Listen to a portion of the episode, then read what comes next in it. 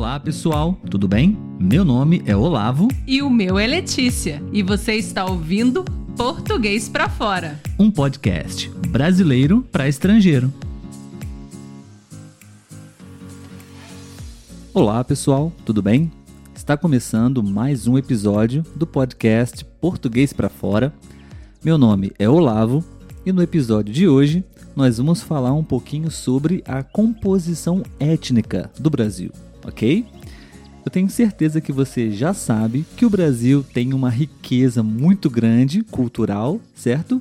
E com certeza a razão dessa diversidade cultural é por causa das nossas origens étnicas, não é?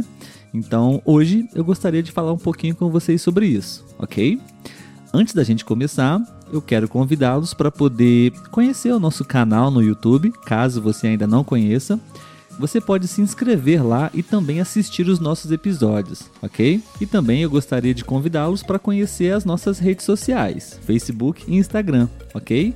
Assim você também pode estar em contato com o português através das nossas dicas, dos nossos posts durante toda a semana. Falando sobre o tema do episódio de hoje, o Brasil, como vocês sabem, é um país com uma grande diversidade étnica, né? ou seja, apresenta uma elevada variedade de raças e etnias. Nesse caso, o termo raça ele não é compreendido em seu sentido biológico, ok? Mas sim em seus aspectos socioculturais, de um modo a diferenciar os grupos da população brasileira por características físicas externas, geralmente a cor e alguns outros aspectos também. Já o termo etnia, ele costuma definir as populações com base também em suas diferenciações culturais e linguísticas, envolvendo também as tradições, religiões e alguns outros elementos. Portanto, dessa forma, existem uma incontável variedade de tipos que definem a composição étnica do Brasil. Por exemplo, só de indígenas, segundo os dados do IBGE, existem cerca de 305 etnias que pronunciam mais de 270 idiomas. Esse número ele é acrescentado às diferentes ramificações de povos europeus, africanos, asiáticos e tantos outros que descenderam dos povos que migraram para o Brasil durante o período histórico pós-descobrimento. De um modo geral, a gente pode dizer que a composição étnica brasileira ela é basicamente originada de três grandes e principais grupos étnicos: os indígenas, os africanos e os europeus. Os índios, eles formam o agrupamento descendente daqueles que habitavam aqui no Brasil antes do período do descobrimento, efetuado pelos portugueses. Com a invasão dos europeus, boa parte dos grupos indígenas foi dizimada, de modo que várias de suas etnias foram completamente erradicadas. Já os negros, africanos, compõem um grupo de povos que foram trazidos à força da África e que aqui foram escravizados, sustentando a economia do país durante vários anos por meio do seu trabalho. Boa parte da nossa cultura, práticas sociais, religiões, tradições e costumes estão associados aos valores com origens nesses povos. Dentre as etnias africanas que vieram para o Brasil, a gente pode destacar os bantos e os sudaneses.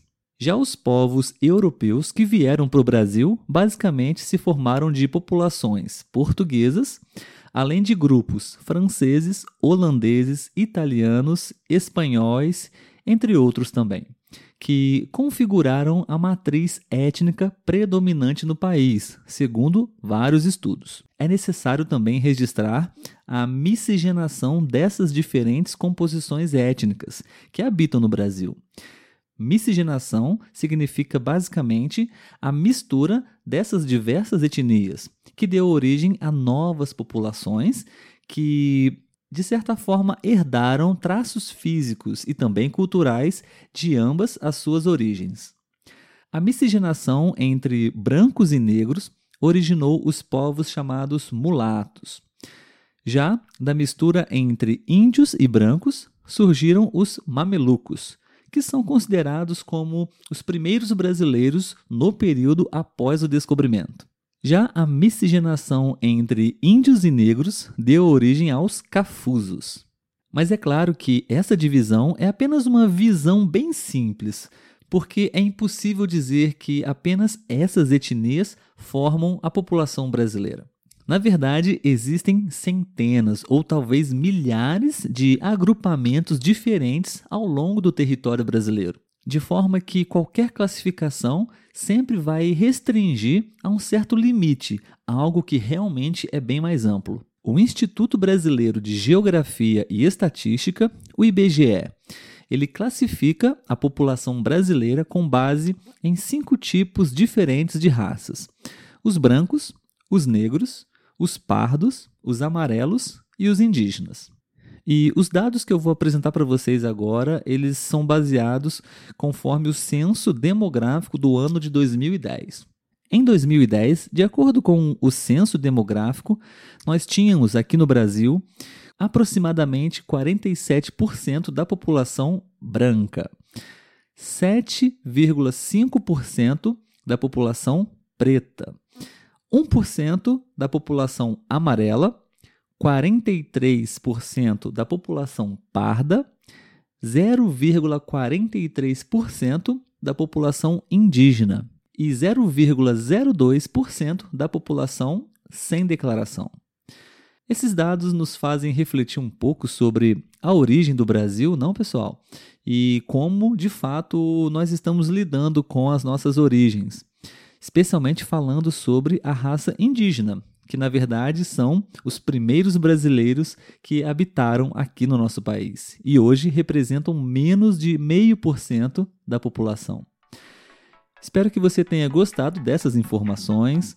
Hoje o episódio foi solo, sem a Letícia, minha esposa aqui, mas de qualquer forma, espero que você tenha gostado e que você possa continuar nos acompanhando nos próximos episódios.